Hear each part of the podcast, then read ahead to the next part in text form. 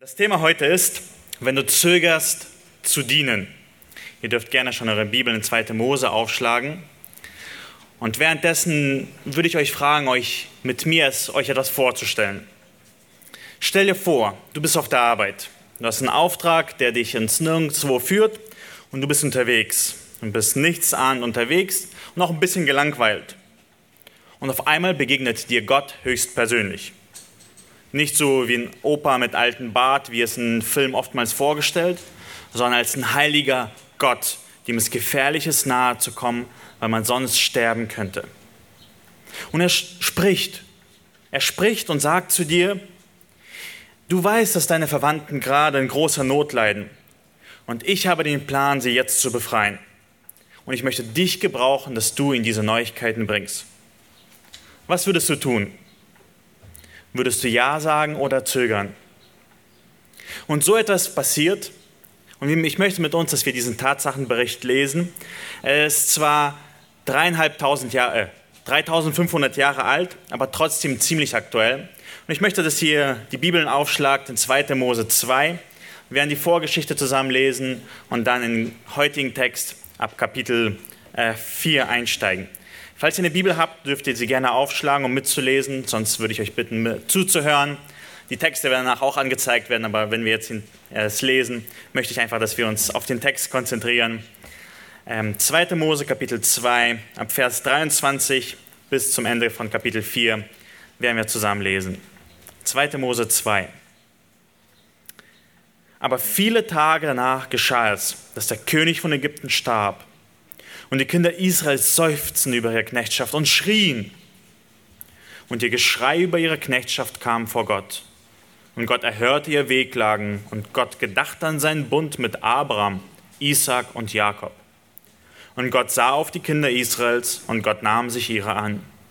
Mose aber hütete die Schafe Jethros, seines Schwiegervaters, des Priesters in Midian. Und er trieb die Schafe über die Wüste hinaus und kam an den Berg Gottes den Horeb. Da erschien ihm der Engel des Herrn in einer Feuerflamme mitten aus dem Dornbusch. Und als er hinsah, siehe, da brannte der Dornbusch im Feuer und der Dornbusch wurde doch nicht verzehrt. Da sprach Mose, ich will doch hinzutreten und diese große Erscheinung ansehen, warum dieser Dornbusch nicht verbrennt. Als aber der Herr sah, dass er hinzutrat, um zu schauen, rief ihm Gott mitten aus dem Dornbusch zu und sprach, Mose, Mose. Er antwortete, hier bin ich. Da sprach er, tritt nicht näher heran, ziehe deine Schuhe aus von deinen Füßen, denn der Ort, wo du stehst, ist heiliges Land. Und er sprach, ich bin der Gott deines Vaters, der Gott Abrahams, der Gott Isaaks und der Gott Jakobs. Da verbarg Mose sein Angesicht, denn er fürchtete sich Gott anzuschauen. Und der Herr sprach, ich habe das Elend meines Volkes in Ägypten sehr wohl gesehen. Und ich habe ihr Geschrei gehört über die, welche sie antreiben. Ja, ich kenne ihre Schmerzen.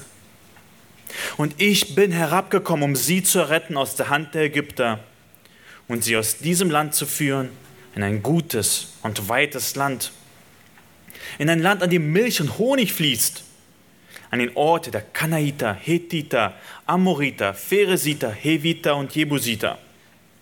Und nun siehe, das Geschrei der Kinder Israels ist vor mich gekommen, und ich habe ihre Bedrängnis gesehen, wie die Ägypter sie bedrücken. So geh nun hin, denn ich will dich zu dem Pharao senden, damit du mein Volk, die Kinder Israels aus Ägypten führst.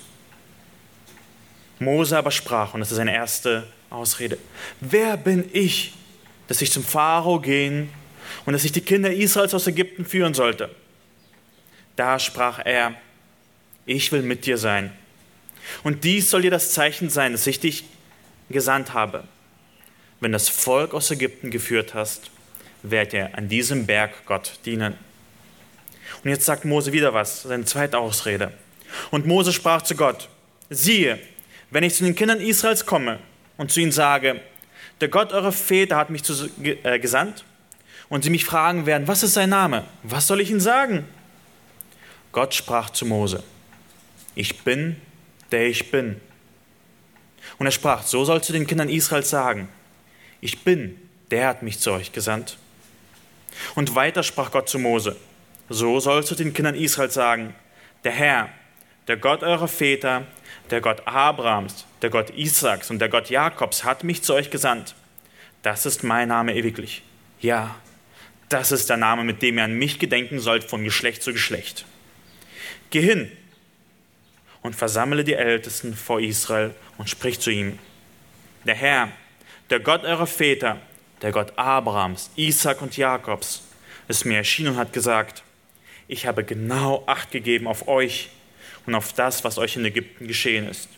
Und ich habe gesagt, ich will euch aus dem Elend Ägypten hinausführen in das Land der Kanaiter, Hethiter, Amoriter, Pheresiter, Heviter und Jebusiter und in das Land, in dem Milch und Honig fließt.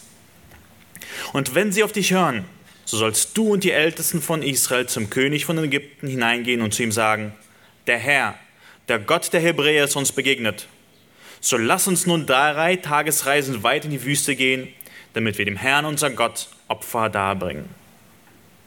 Aber ich weiß, dass der König von Ägypten euch nicht ziehen lassen wird, auch nicht durch eine starke Hand. Aber ich werde meine Hand ausstrecken und Ägypten schlagen mit allen meinen Wundertaten, die ich in seiner Mitte tun wird. Danach wird er euch ziehen lassen. Und ich will diesem Volk Gunst verschaffen bei den Ägyptern, sodass ihr nicht leer hinausziehen müsst, wenn ihr auszieht. Sondern die Frauen des jeden von euch soll von der Nachbarin und Hausgenossinnen silberne und goldene Geräte und Kleider fordern. Die sollt ihr euren Kindern und Söhnen und Töchtern geben und Ägypten berauben. Und Mose hat wieder eine Ausrede in Kapitel 4. Und Mose antwortete und sprach, aber siehe, sie werden mir nicht glauben und nicht auf mich hören, sondern sagen, der Herr ist dir nicht erschienen. Da sprach der Herr zu ihm, was hast du in deiner Hand? Er antwortete, ein Stab. Da sprach er, wirf ihn auf die Erde. Und er warf auf die Erde, da wurde er zu einer Schlange. Und Mose floh von ihr. Aber der Herr sprach zu Mose, strecke deine Hand aus und ergreif sie beim Schwanz. Da streckte er seine Hand aus und ergriff sie. Da wurde sie wieder zum Stab in seiner Hand. Darum werden sie dir glauben, dass der Herr dir erschienen ist, der Gott ihrer Väter, der Gott Abrahams, der Gott Isaaks und der Gott Jakobs. Und der Herr sprach weiter zu ihm, stecke doch deine Hand in deinen Gewandbausch. Da steckte er seine Hand in seinen Gewandbausch und als er hinauszog, siehe, da war seine Hand aussätzlich wie Schnee. Und er sprach, strecke deine Hand wieder in deinen Gewandbausch. Und er streckte seine Hand wieder in seinen Gewandbausch. Und als er aus seinem Gewandbausch herauszog, siehe, da war sie wie, geworden wie sein übriges Fleisch. Wenn sie dir nicht glauben und nicht auf die Botschaft des ersten Zeichen hören, so werden sie dir doch der Botschaft des zweiten Zeichens glauben. Und wenn sie aber auch diesen beiden Zeichen nicht glauben und nicht auf deine Stimme hören, so nimm Wasser aus dem Nil und gieß es auf das trockene Land. So wird das Wasser, das du aus dem Nil genommen hast, auf dem trockenen Land zu Blut werden. Mose aber sprach zu dem Herrn, und jetzt kommt wieder eine Ausrede, ach mein Herr, ich bin kein Mann, der reden kann. Ich bin es auch von jeher nicht gewesen und bin es auch jetzt nicht, seitdem du mit deinem Knecht geredet hast, denn ich habe einen schwerfälligen Mund und eine schwere Zunge. Da sprach der Herr zu ihm, wer hat dem Menschen den Mund gemacht? Oder wer macht ihn stumm oder taub oder sehend oder blind? Bin nicht ich es, der Herr? So geh nun hin. Ich will mit deinem Mund sein und dich lehren, was du sagen sollst. Jetzt kommt die fünfte Ausrede von Mose. Da erwiderte Mose, ach Herr, sende doch, wen du senden willst. Da wurde der Herr sehr zornig über Mose und sprach, weiß ich denn nicht, dass dein Bruder Aaron, der Levit, gut reden kann? Und siehe, er zieht dir entgegen, und wenn er dich sieht, so wird er sich vom Herzen freuen. Du sollst zu ihm reden und ihm die Worte in den Mund legen. So will ich mit deinem Mund und mit seinem Mund sein und euch lehren, was ihr tun sollt. Und er soll für dich zum Volk reden und du, und so wird er dein Mund sein und du sollst für ihn an Gottes Stelle sein. Und nimm diesen Stab in deine Hand, mit dem du die Zeichen tun sollst. Da ging Mose hin und kehrte zurück zu Jethro, seinem Schwiegervater, und sprach zu ihm: lass mich doch gehen und zu meinen Brüdern zurückkehren, die in Ägypten sind, und zu sehen, ob sie doch noch leben. Da und Jethro sprach zu Mose, geh hin in Frieden. Und der Herr sprach zu Mose, Midian, geh nach Ägypten zurück, denn die Leute sind alle tot, die nach deinem Leben trachten. So nahm Mose seine Frau und seine Söhne und ließ sie auf dem Esel reiten und zog wieder in das Land Ägypten. Mose nahm auch den Stab Gottes in deine Hand. Und der Herr sprach zu Mose, wenn du wieder nach Ägypten kommst, so achte darauf, dass du dem, vor dem Pharao all die Wunder tust, die ich in deine Hand gegeben habe. Ich aber will sein Herz verstocken, dass er das Volk nicht ziehen lassen wird. So sollst du dem Pharao sagen, so spricht der Herr, Israel ist mein erstgeborener Sohn. Darum sage ich dir, lasse meinen Sohn ziehen, damit er mir dient.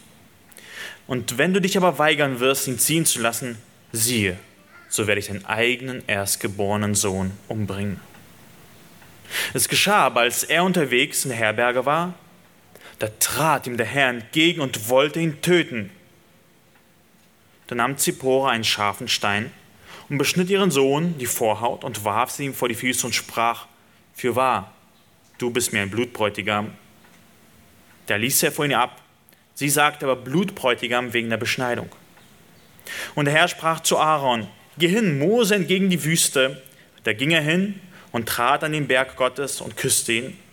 Und Mose verkündigte alle Worte des Herrn, die er ihm gesagt hatte, und auch alle Zeichen, die er ihm befohlen hatte. Da gingen Mose und Aaron hin und versammelten alle Ältesten der Kinder Israels. Und Aaron redete alle Worte, die der Herr zu Mose gesprochen hat, und tat die Zeichen vor den Augen des Volkes. Da glaubte das Volk. Und als sie hörten, dass der Herr sich der Kinder Israels angenommen und ihr Elend angesehen habe, da neigten sie sich und beteten an. Soweit der Text der Bibel. Wir sehen hier die Geschichte von Mose. Und es gibt zwei Arten, wie man sich den Mose oftmals vorstellt. Vielleicht kennen wir ja aus Geschichten aus den Filmen, wie er furchtlos vor dem Pharaon steht, wie er wieder steht und immer wieder diese Wunder tut und sein Volk herausrettet wie sie er durch das Rote Meer hindurchzieht und immer wieder treu ist, wie er immer wieder demütig ist und seine äh, Geringheit sieht und weise handelt. Es kann aber auch sein, dass wir, wenn wir jetzt diese Geschichte lesen, dann denken, wie unsicher ist doch der Mose, wie unwissend ist er, wie wenig Glauben hat er. Der ist ja auch sogar teilweise ungehorsam Gott gegenüber. Und diese Geschichte soll uns zeigen und uns prüfen, wo stehe ich eigentlich? Was ist mit dir? Mose schön gut, aber die Schrift ist für dich geschrieben. Wo bist du gerade? Bist du gerade mutig für Gott unterwegs oder nicht so sehr? So wollen wir uns heute diesen Mose anschauen, aber wir wollen nicht bei dem Mose bleiben, sondern wir wollen sehen, was Jesus mit ihm tut und wie er ihn gebraucht. Die Person, die im brennenden Dornbusch er geredet hat, ist der Engel des Herrn. Gott selber ist hier, der redet. Jesus ist derjenige, der hier spricht. Er spricht mit Mose, aber diese Worte sind auch für dich aufgeschrieben. Warum? Ich meine, ich habe noch keinen brennenden Dornbusch getroffen und Gott hat mich nicht zu, äh, berufen. Bist du da ganz sicher? Ich glaube, Petrus war der anderer Meinung. Bevor wir uns diese Begebenheit mit Mose anschauen, möchte ich, dass wir kurz in 1. Petrus 2, Vers 9 äh, uns anschauen. Ich möchte diesen Vers vorlesen, damit wir uns verstehen, dass diese Worte uns sehr wohl betreffen. Petrus sagt in 1. Petrus 2, Vers 9, und nicht nur Petrus sagt, sondern der Heilige Geist durch ihn, ihr aber seid ein auserwähltes Geschlecht, ein königliches Priestertum, ein heiliges Volk, ein Volk des Eigentums, damit ihr die Tugenden dessen verkündigt, der euch aus der Finsternis berufen hat, zu einem wunderbaren Licht. Und hier spricht er zu dir, wenn du gläubig bist, wenn du aus der Finsternis zum Licht gekommen bist, dass du auserwählt bist, für etwas Besonderes bestimmt. Gott hat dich auserwählt. Und dann sagt er, du bist ein königliches Priestertum. Du bist ein König und Priester zugleich. Du bist ein Volk, gehörst zu meinem Volk des Eigentums. Du gehörst ganz Gott. Sein Name steht auf dir geschrieben, dass du ihm gehörst und keinem anderen.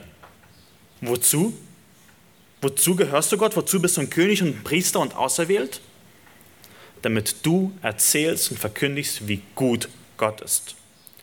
Tugenden, das Wort, sowas wie die moralische Perfektion, was perfekt und gut und schön ist. Du bist auserwählt, du bist ein König und ein Priester und gehörst ganz Gott, damit du erzählst, wie gut und perfekt Gott ist. Dieser Text spricht hier nicht über Prediger und Pastoren. Er spricht über Gläubige, dich und mich. Deswegen bist du auserwählt, deswegen bist du berufen, wenn du gläubig bist. Und wenn du noch nicht gläubig bist, das ist, worum es geht, wenn man gläubig wird. Man wird aus der Finsternis zum Licht berufen, nicht damit man einfach schön und gut geht, sondern damit man ein Zeuge ist, ein Priester verkündigen, wie perfekt und gut ist. Und so lass uns wieder zu Mose kommen und schauen, was er sagt. Die Ausreden, die er hat, sind Ausreden, die wir heute haben. Es sind viele Ausreden und ich bin mir echt gerade unsicher, ob wir heute alle schaffen werden. Ähm, und es sind Ausreden, die von unserem Herzen kommen. Es sind, wie wir Menschen sind. Wenn Gott sagt, so gehe nun hin, haben wir immer oftmals ein Aber, aber, aber ich kann doch nicht. Und lasst uns die erste Ausrede heute anschauen. Die erste Ausrede von Mose in diesem Text heute ist, sie werden nicht glauben. Und das ist eine Frage, die wir uns oftmals sagen ich kann doch nicht hingehen. Ich kann doch jetzt nicht von Gott erzählen, weil die werden doch sowieso nicht glauben. Vielleicht werden sie eine Frage stellen, die ich nicht beantworten kann. Was soll ich denn sagen, damit sie wirklich glauben? Diese Botschaft ist viel zu groß und viel zu perfekt, als dass sie glauben würden. Und das ist genau das, was Mose sagt. Das ist genau den Einwand, den Mose zu Gott hat, wo er ihm erwidert. In Vers 1. Aber siehe, Sie werden mir nicht glauben. Und sie werden nicht auf mich hören, sondern sagen, der Herr ist dir nicht erschienen. Er hat schon die Ausreden und die Fragen vor den Augen, die das Volk ihm stellen wird. Und sich unsicher, was, wie soll ich denn hingehen? Ich weiß nicht, was ich darauf antworten soll. Das ist eine Frage, die wir häufig haben. Das ist eine, Fra eine Sache, eine Ausrede, die ich häufig habe. Und wisst ihr, die Antwort darauf liegt nicht in uns. Die Frage liegt nicht darauf, dass wir alle Antworten wissen müssen, die kommen werden. Gottes Antwort ist, ich bin fähig, Glauben zu schenken.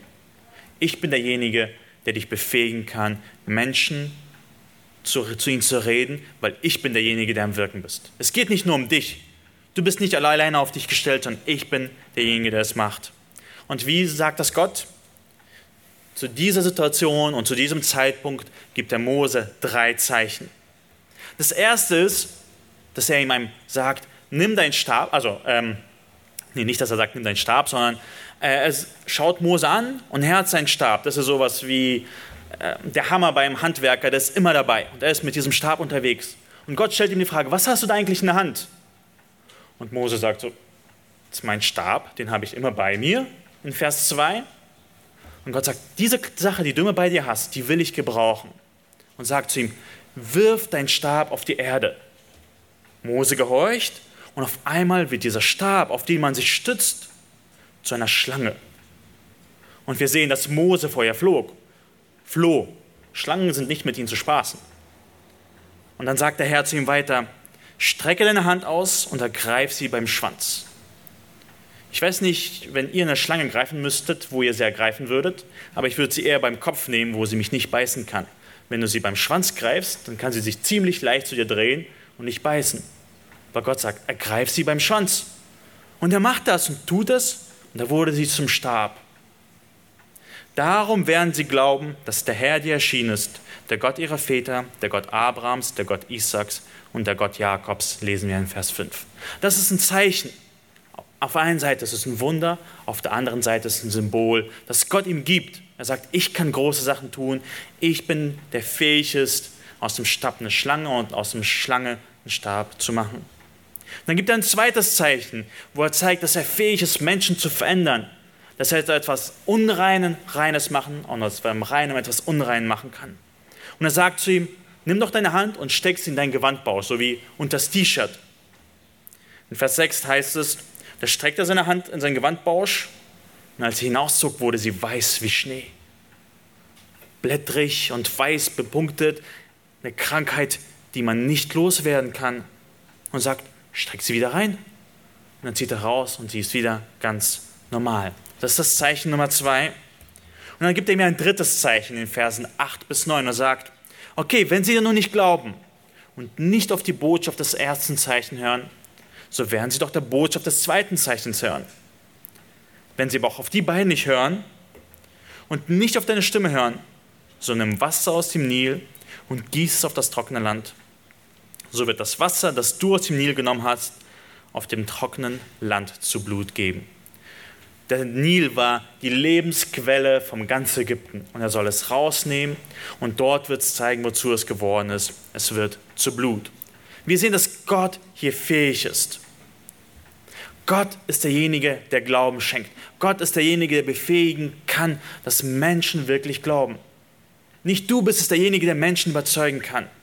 Gott ist es derjenige. Was du machen musst, ist ähm, treu zu sein. Wir sehen hier, dass Gott durch gewisse Zeichen redet. Und wenn wir einfach die ganze Bibel durchschauen und gucken, wie oft Zeichen verwendet werden, sehen wir, dass es nicht ein einheitliches Muster ist, dass Gott immer ein Zeichen gibt und jemand zum Glauben kommt. Manchmal fordern die Leute ein Zeichen und Gott sagt so, mm -mm, ihr kriegt kein anderes Zeichen, außer dass Jesus aus den Toten auferstehen wird. Und manchmal schenkt er Zeichen, manchmal schenkt er keine Zeichen. Aber hier tut Gott Zeichen, um seine Kraft zu zeigen. Und wir sehen, dass Gott mächtig ist. Gott kann verwandeln, Gott kann retten, Gott kann Glauben schenken. Wenn du nun also diese Ausrede hast, ich kann Menschen nicht überzeugen, gläubig zu werden, dann ist die Antwort nicht, doch, du kannst es, sondern die Antwort darauf ist, Gott kann es. Gott ist derjenige, der dich schickt, Gott ist derjenige, der dich berufen hat, so geh nun hin. Kommen wir zur Ausrede Nummer zwei. Mose sagt, ich kann nicht gut reden. Und ich weiß nicht, ob ihr diese Ausrede hat. Sie lautet oftmals so, ich bin nicht so wie Punkt, Punkt, Punkt. Ich bin nicht so wie ein Michael. Ich bin nicht so wie ein Johann, der einfach alle auf alle zugeht und mit ihnen ein Gespräch anfängt. Ich bin nicht so wie die und die Person. Ich bin nicht so gut. Ich bin auch kein Prediger. Ich habe keine Ausbildung genossen. Ich bin nicht derjenige, der vorne stehen kann und allen erzählen kann und predigen kann. Oder vielleicht ist seine Ausrede, meine Sprache ist nicht so gut. Meine Grammatik, die ist wirklich grottenschlecht. Oder vielleicht sagst du, ich bin nicht begabt. Gott hat mir nicht die Gabe geschenkt, von ihm zu erzählen. Das ist genau die Ausrede, die auch Mose hatte. Es ist so schön zu sehen, dass wir nicht die Einzigen sind, die diese Ausreden haben, aber Gott hat auch eine Antwort darauf. Wir lesen Vers 10. Mose aber sprach zum Herrn, ach mein Herr, ich bin kein Mann, der reden kann.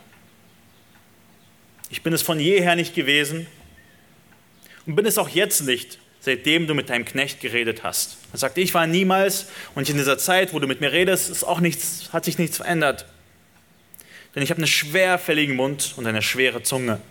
Ich kann meine Zunge kaum bewegen, sagt er. Die ist so schwer wie Beton, liegt sie drunter. Ich kann nichts sagen. Was ist Gottes Antwort darauf? Er sagt, ach nee, du bist gut genug. Ich habe dich schon mal reden hören. Du hast doch beim äh, Hof des Pharaos gelernt. Du kannst das, sagt Gott. Nein, das tut er nicht. Gott sagt, ich habe dich so gemacht und ich werde meine Worte in deinen Mund legen Vers 11 steht es. Da sprach der Herr zu ihm, wer hat dem Menschen den Mund gemacht? Das ist eine richtig gute Frage. Wer hat deinen Mund geformt? Wer hat dir Lippen? Wer hat dir Zungen, eine Zunge? Wer hat dir Stimmbänder gegeben? Wer hat sie geformt und gemacht? Oder noch besser, wer macht den Menschen stumm? oder taub oder sehend oder blind. Stellt die Frage, bin nicht ich es? Mach nicht ich es, der Herr? Die Antwort darauf ist ja, der Herr ist es derjenige, der es macht. Letztendlich hat er alles unter Kontrolle und führt alles. Und dann sagt er zu ihm, so geh nun hin. Ich weiß nicht, ob euch aufgefallen, wie oft Gott zu Mose gesagt, so geh nun hin. Gott ist echt geduldig hier mit Mose und sagt, ich will mit deinem Mund sein und dich lehren, was du sagen sollst. Ich habe dich so gemacht und ich kann auch alles verändern. Ich kann dir die Worte geben zu dem Zeitpunkt, wo du reden sollst. Das ist eine unglaublich wichtige Wahrheit. Gott hat dich so gemacht, wie du bist. Ob du gut reden kannst oder schlecht reden kannst, ob du stotterst oder fließend reden kannst, ob du redest wie ein Wasserfall oder langsam redest, ob du die Fähigkeit hast, auf Menschen zuzugehen oder schüchtern bist, ob du viel weißt oder wenig weißt, ob du nur einen Hauptschulabschluss hast oder einen Masterabschluss hast. Gott hat dich so gemacht, wie du bist. Ob du blind oder stumm bist. Und eine weitere Wahrheit ist, Gott kann deine Schwäche sehr gut gebrauchen. Wir wissen nicht, ob es Mose wirklich nur eine Ausrede war oder wirklich nur schwer reden konnte, aber Gott kann deine Schwäche sehr gut gebrauchen. Und Johann hat letztens eine Geschichte erzählt von einer blinden Musikerin. Sie war blind und sie haben mit ihrem Mann auf vielen Konzerten von gesungen und gespielt und war ein großes Zeugnis. Und dann hat er zu ihr gesagt, ach, wie schade ist es, dass du nicht sehen kannst. Und sie wollte schon zustimmen, ja stimmt, bis sie sich gefangen hat, gesagt, nein, es ist gut, dass Gott mich blind gemacht hat. Sonst hätte ich all diese Möglichkeiten hier nicht. Gott hat dich so gemacht, wie du bist. Er erwartet von dir nicht mehr und nicht weniger, als dass du ihm treu bist. Weil es geht nicht darum, wie gut du bist, wie fähig du bist, wie genial, wie schlau du bist, sondern es geht darum, wie gut Gott ist, wie fähig Gott ist, wie schlau Gott ist, wie genial Gott ist. So geh nun hin. Jesus hat dieselben Worte gesagt in Lukas 12. Wenn sie euch aber vor die Synagogen und vor die Fürsten und Obrigkeiten führen, so sorgt euch nicht, wie oder womit euch verteidigen oder was ihr sagen sollt.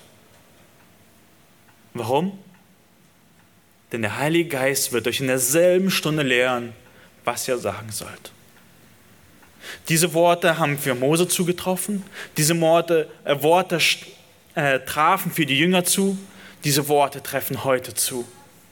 Ich kann das bezeugen, dass es wahr ist. Es geht nicht darum, wie schlau wir sind. In dem Moment, wo wir treu sind und hingehen und reden, wo wir begeistert von hier sind, gibt er uns Worte, wo wir, von denen wir nicht dachten, dass wir sie haben.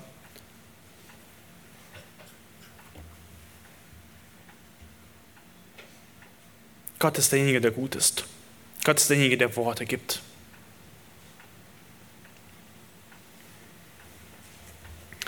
Kommen wir zur Ausrede Nummer drei. Sende jemanden, nur nicht mich. Wie oft denken wir das? O Herr, sende doch unserem Pastor, dass er das und das macht, dass er mit der Person redet, dass er ein Zeugnis für sie ist. O Herr, sende doch einen Evangelisten oder einen Missionar dorthin und dorthin. Oder sende jemand, der so offen und äh, mit allen Menschen reden kann. Ich kann es nicht. Das war, oft, das war ein paar Jahre mein Gebet. Bei uns war es so, dass ähm, einige Mitarbeiter in die Gemeindegründung mitgegangen sind und wir keine Teenie mehr hatten, sondern die mit der Jugend zusammengelegt wurden. Und ich habe die Teens gesehen, ich bin auch schon ein bisschen älter also, äh, gewesen. Und ich habe die Teens gesehen und dachte, oh, würde sich doch jemand um sie kümmern würde doch jemand eine Teenie-Arbeit starten, um sich wirklich für sie da zu sein, mit ihnen etwas zu unternehmen, sich um sie zu sorgen, für sie zu beten. Oh Herr, gib doch einen Mitarbeiter in unserer Gemeinde. Und das war ein häufiges Gebet von mir. Ich habe dafür gebetet und gebetet, Herr, send doch jemand in die Teenie-Arbeit. Und wie hat Gott das Gebet erfüllt? Der Jugendarbeiter hat mich angerufen und gesagt, hey Paul, können wir uns vor der Jugendstunde treffen? Ich so, ja klar. Und dann sagte er mir, hey Paul, kannst du dir vorstellen, die Teenie-Arbeit zu machen? Mein Mund war erstmal ziemlich weit unten. Ich wusste nicht, was ich darauf antworten soll. Aber das ist, wie Gott führt. Wir wollen, dass Gott irgendjemand sendet, aber Gott will dich. Wenn du sein Kind bist, will er dich, dass du ihm dienst. Das ist, was Mose gesagt hat. Bitte, Herr, bitte, Herr, wirklich, ich kann es nicht. Sende doch, wen du senden willst. Sende alle außer mich. Alle anderen sind viel besser als ich. Wer bin ich denn schon? Ich habe 40 Jahre beim Pharao gelebt, habe nichts gemacht, habe einen Menschen getötet, ich bin ein Mörder und jetzt habe ich 40 Jahre in der Wüste mit nichts zugebracht. Send doch jemand anders, es gibt bessere Leute als ich. Und wisst ihr, was wir lesen? Wir lesen das erste Mal in der Bibel, dass Gott zornig wird. Ganz erste Mose wurde nicht zornig. Viel Sünde ist passiert. Gott wird das erste Mal zornig. Vers 14. Da wurde der Herr sehr zornig über Mose und sprach, weißt du denn nicht, dass dein Bruder Aaron, der Levit, gut reden kann? Gott wird zornig über die Sünde, das ist gar keine Frage. Aber in diesem Fall wurde, war Gott nicht zornig darüber, dass Mose so ein schlechter Redner war oder so unfähig war. Er ist zornig über die Unwilligkeit von Mose hinzugehen. Und was macht er? Er stellt ihm eine Hilfe an die Seite und sagt, Aaron wird an deiner Stelle das tun. Sieh, er kann gut reden, ich weiß es ganz genau. Und er zieht dir entgegen und wenn er dich sieht, wird er sich vom Herzen freuen. Und du sollst ihm dann sagen, was ich dir gesagt habe. Ich entziehe dich die Verantwortung nicht, aber du sollst ihm sagen, was ich dir gesagt habe. Und ich will mit deinem Mund sein und mit seinem Mund sein und euch lehren, was ihr tun sollt. Und er soll für dich zum Volk reden, Vers 16, und soll dein Mund sein, und du sollst für ihn an Gottes Stelle sein. Und nun, nimm diesen Stab in deine Hand, mit dem du die Zeichen tun sollst. Wisst ihr was? Vielleicht ist das nicht so angenehm vor unseren Augen und macht uns nicht stolz, aber Gott schafft seinen Plan mit oder ohne dich. Wenn du unwillig bist, wird Gott seinen Plan vollenden. Er wird sein Werk vollrichten. Und in diesem Fall sagt er, gut, Aaron, jetzt bist du nicht alleine, sondern Aaron wird es für dich tun. Du musst deine Ehre mit Aaron teilen. Eine wirklich weitere wichtige Wahrheit, die wir hier sehen, ist, Gott ist zornig über Unwilligkeit, nicht Unfähigkeit. Gott ist nicht zornig mit dir, dass du so nicht begabt oder schlecht bist, dass du so noch jung im Glauben bist oder so wenig weißt. Gott wird zornig über Unwilligkeit, wenn wir nicht gehen wollen. Und ich kann euch ein Buch empfehlen. Äh, es ist vor zwei Monaten, glaube ich, rausgekommen und das heißt nur Mut. Salz und Licht sein, auch wenn es etwas kostet. Ich habe jetzt die letzten Tage gelesen, das ist ein Buch, nicht, dass ihr ein, ein, schlechtes Gewissen macht und sagt, oh, du bist so schlecht, dass du nicht evangelisierst, dass du nicht redest, dass du nicht ein Zeugnis bist, sondern es ist ein Buch, das wirklich hilft und motiviert. Man kann das bei clv.de kostenlos runterladen und reinschauen. Oder ihr könnt auf mich zukommen, wir bestellen es. Ähm, ich habe es leider nicht geschafft zu bestellen. Und es ist kurz, es lohnt sich durchzulesen. Und ich will besonders dich ermutigen, der du denkst, nee, das ist gerade nicht für mich. Ich bin derjenige, der, ich kann das nicht machen. Dann bist du derjenige, der dieses Buch lesen sollte. Und er geht durch 1. Petrus ein bisschen durch und zeigt auf, wie wir wirklich Salz und Licht sein können ganz viele praktische Tipps und Illustrationen aus seinem Leben. Und eine Sache, die er dort sagt, ist, das Gegenmittel gegen Angst ist also weniger in unserem Repertoire an Antworten auf möglicherweise auftretende Fragen zu finden. Also sagt, das Gegenmittel gegen Angst beim Evangelisieren ist nicht, dass du ganz viele Antworten hast auf alle Fragen, die jemand stellen kannte, sondern in erster Linie in unserer Haltung zu unserem Herrn. Gegenmittel der Angst ist nicht in deinem Wissen, sondern in deiner Haltung gegenüber unserem Herrn.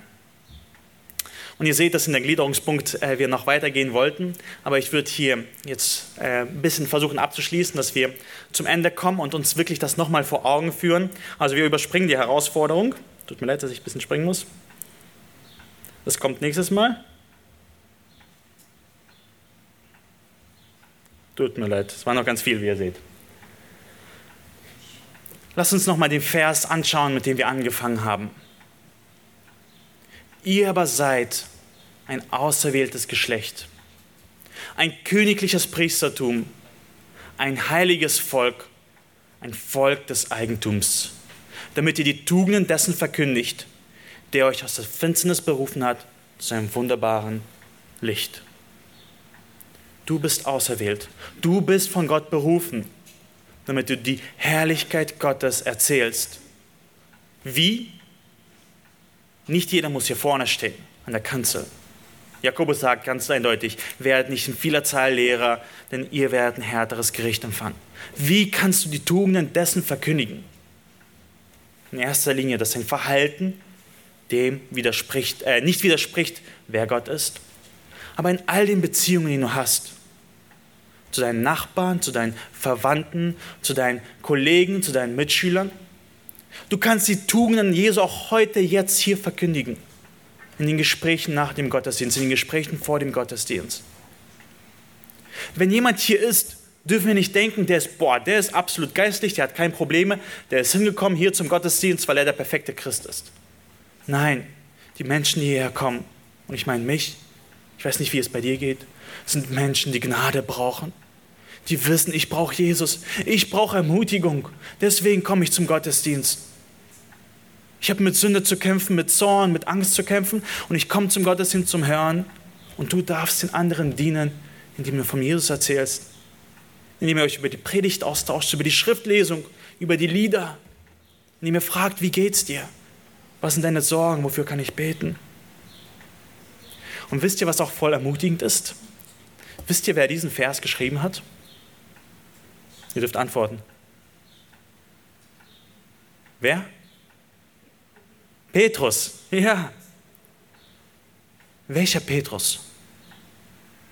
Der Petrus, der so getan hat, als würde er Jesus nicht kennen, als er mehrmals gefragt wurde, ob er zu den Jüngern gehört?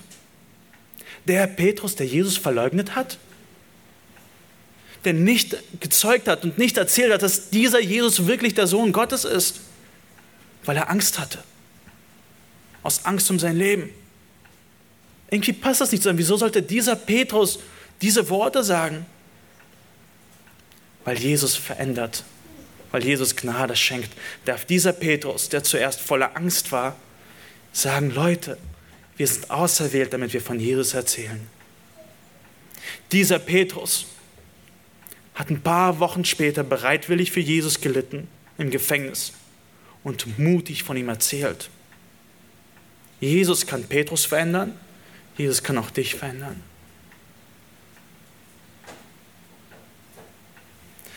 Und wisst ihr, das ist die Hauptbotschaft vom zweiten Buch Mose. Gott rettet dich. Gott rettet dich aus der Sklaverei der Sünde, Verzweiflung, Dunkelheit, Abhängigkeit, Sucht. Er will dich herausretten aus deiner Not. Sünde ist niemals schön. Sie fühlt sich teilweise gut an, aber ihr wisst, dass sie zerstörerisch ist. Jeder von euch weiß, wie schlimm Sünde ist.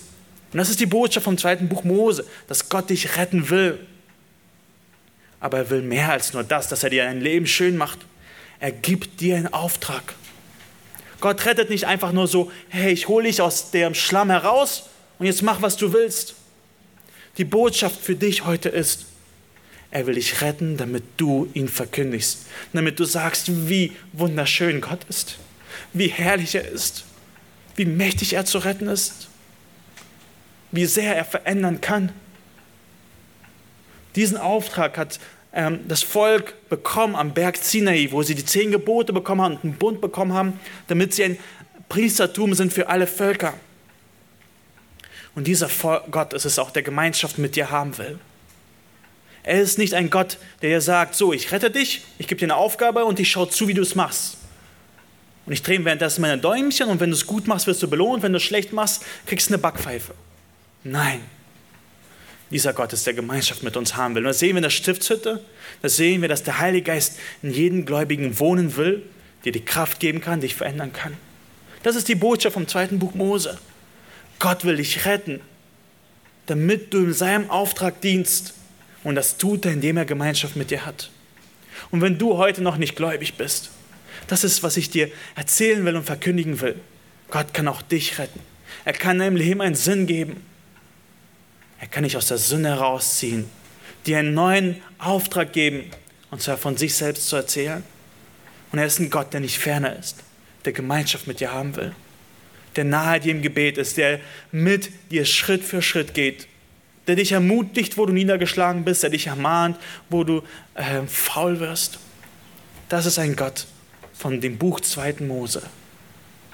Ich will dich dazu einladen, ihn anzubeten, ihm zu dienen. Lass uns das so tun, indem wir jetzt aufstehen und zusammen beten. Ich möchte mit uns beten und dann wollen wir weiter im Gottesdienst vorfahren, fortfahren. O Herr und Gott, du bist gnädig, Herr. Danke dir, Herr, dass du berufst, dass du uns zurufst, dass du uns retten willst, dass du uns Auftrag gibst, Herr, von dir zu erzählen, wie herrlich du bist. Und dass du ein, uns auch diese Kraft schenkst, dass du uns deinen Heiligen Geist gegeben hast. Danke dir dafür. Herr, ich bitte dich für jeden Einzelnen hier, der noch nicht entschieden ist, dir nachzufolgen, der, oder vielleicht der jetzt träge geworden ist und faul geworden ist in diesem Auftrag, Herr. Ich bitte dich für mich, ich bitte dich für jeden Einzelnen, der hier ist, Herr, dass du uns die Kraft schenkst, Herr. Motiviere uns neu. Die Sommerferien stehen vor uns und sind neue Möglichkeiten, andere Umstände. Herr, hilft uns, ein Licht zu sein, Herr, von dir, von deiner Herrlichkeit, dafür, dass du für uns am Kreuz gestorben bist, für unsere Sünden, Herr. Danke dir dafür, dass wir nun nicht mehr gerichtet werden, sondern das ewige Leben haben dürfen. Alle, die an dich glauben. Amen. Amen.